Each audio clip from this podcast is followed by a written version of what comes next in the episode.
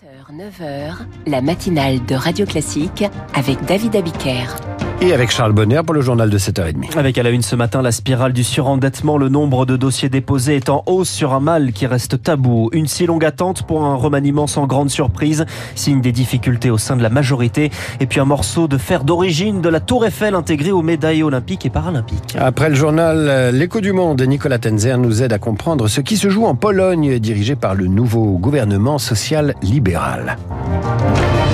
120 000 dossiers de surendettement déposés l'an dernier. C'est 8 000 de plus en un an selon le rapport annuel de la Banque de France. Et souvent, c'est provoqué par un accident, une maladie, une séparation.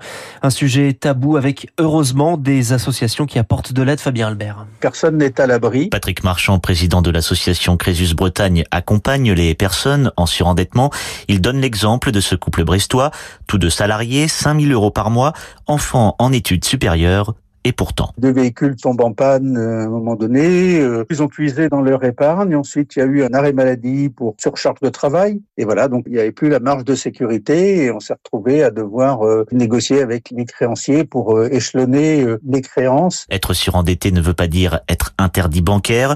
Chéquier et carte bleue sont conservés.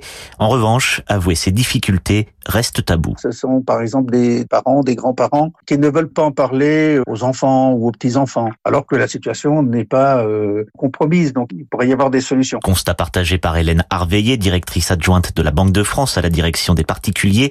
Rester seul est la pire des solutions, tout comme croire aux idées reçues. Mon employeur sera au courant, on va me prendre euh, mon appartement, euh, je vais être objet de moqueries et tout le monde va penser que je suis un incapable. En 2023, plus d'un dossier de surendettement sur quatre a été déposé par une personne en CDI. Les explications de Fabien Albert. Le gouvernement est désormais au complet. Un mois après la nomination de Gabriel Attal et de son gouvernement resserré, plusieurs confirmations. Thomas Cazenave au compte public, Sabrina Agresti-Roubache à la ville, des arrivées avec euh, Guillaume Casbarian logement, Frédéric Valtou à la santé.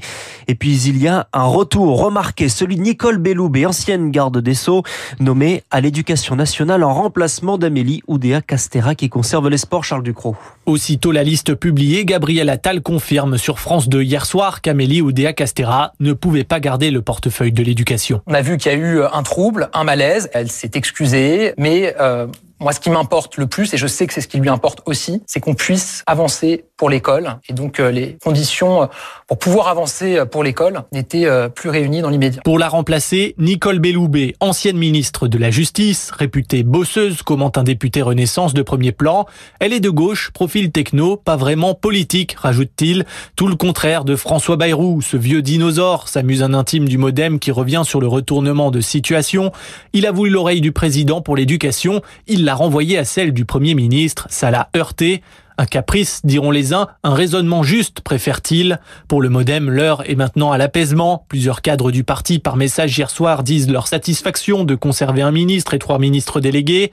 Mais dans cet épisode Beyrouth qui a rendu la tâche un peu plus compliquée à l'exécutif avant-hier, il y a quelque chose de rassurant, confie une députée macroniste, c'est que Gabriel Attal a su imposer sa ligne et ne pas se laisser marcher dessus. Et aujourd'hui, Emmanuel Macron se rend à Bordeaux à la prestation de serment des élèves de l'École nationale de la magistrature avec la plus grande promotion jamais formée.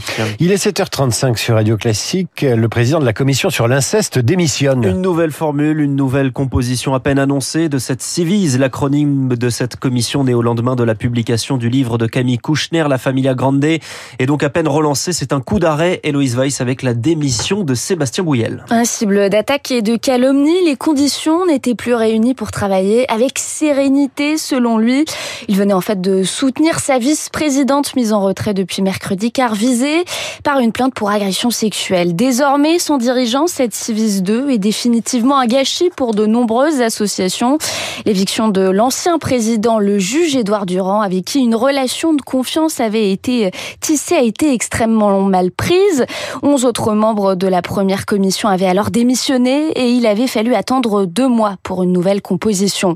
Autre grand malaise, enfin, la nouvelle feuille de route dévoilée lundi qui n'a pas convaincu. Il y y a certes de nouveaux objectifs comme la lutte contre la cyberpédocriminalité et la prostitution des mineurs, mais au détriment peut-être d'autres travaux, comme la fin des réunions publiques importantes pour les associations. Elles permettaient aux victimes de se retrouver et d'échanger. Un procès requis contre Christophe Ruggia. Le renvoi du réalisateur en correctionnel sera décidé par un juge d'instruction dans une affaire médiatique, les accusations d'Adèle Haenel au début des années 2000. L'acteur Philippe Cobert est quant à lui mis en examen pour viol et agression sexuelle sur mineur. On l'a appris hier soir. Vers une consultation de 30 euros chez le médecin, c'est la proposition de l'assurance maladie en pleine négociation avec les médecins libéraux.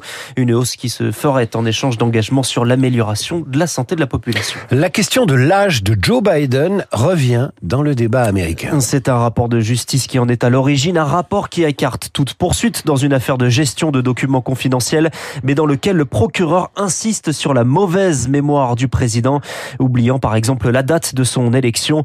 Dans la foulée, Joe Biden a été interrogé par la presse. Ma mémoire est bonne. Regardez ce que j'ai accompli depuis que je suis devenu président. Personne ne pensait que je pourrais réaliser tout ce que j'ai réalisé. Mais comment c'est arrivé? J'ai dû oublier tout ce qui s'est passé.